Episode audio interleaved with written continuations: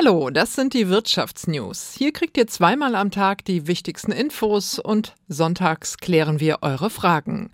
Heute am Mikrofon Sabine Geipel.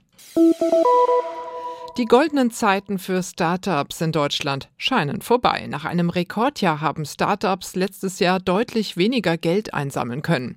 Das zeigt eine Untersuchung der Beratungs- und Prüfungsgesellschaft EY. SWR-Wirtschaftsredakteurin Katharina Fortenbacher-Jahn, wie schwierig ist denn die Lage für Startups geworden? Es ist schon so, das Geld sitzt nicht mehr so locker, bei denen auf die Firmengründer mit neuen Ideen angewiesen sind. Große Konzerne oder Fonds zum Beispiel, die darauf setzen, dass sich solche Ideen früher oder später bezahlt machen. In der Corona-Zeit hat dieses Modell besonders gut geklappt. Geld war billig und digitale Anwendungen, Beispiel Essenslieferungen, die haben einen richtigen Schub bekommen. Junge Firmen haben 2021 dann sogar eine Rekordsumme von Geldgebern eingesammelt. Letztes Jahr hat sich dann aber einiges verändert. Einmal ist da die große Unsicherheit durch den Ukraine-Krieg und die wirtschaftlichen Folgen. Und ganz konkret sind auch die Zinsen gestiegen. Die Folge deutlich weniger Kapital für Start-ups. Über 40 Prozent ging es runter.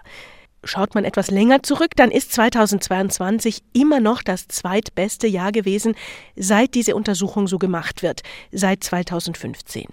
Aber die Autoren sagen für die nächste Zeit auch klipp und klar, Deutschlands Gründerszene muss sich auf härtere Zeiten einstellen.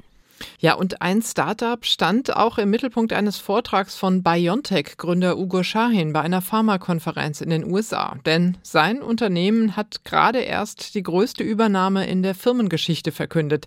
Für umgerechnet 410 Millionen Euro nämlich kauft BioNTech den britischen KI-Spezialisten Instadeep. Daneben wurde der Firmenchef aber auch grundsätzlich. Die Pandemie ist noch nicht vorbei, erklärte BioNTech-Chef Ur Shahin in den USA. Er hält Covid-19 nach wie vor für gefährlicher als die Grippe. Erstens gäbe es Langzeitfolgen und zweitens tauche das Coronavirus nicht nur während einer bestimmten Saison auf. Aber das Mainzer Pharmaunternehmen beschäftigt nicht nur Corona.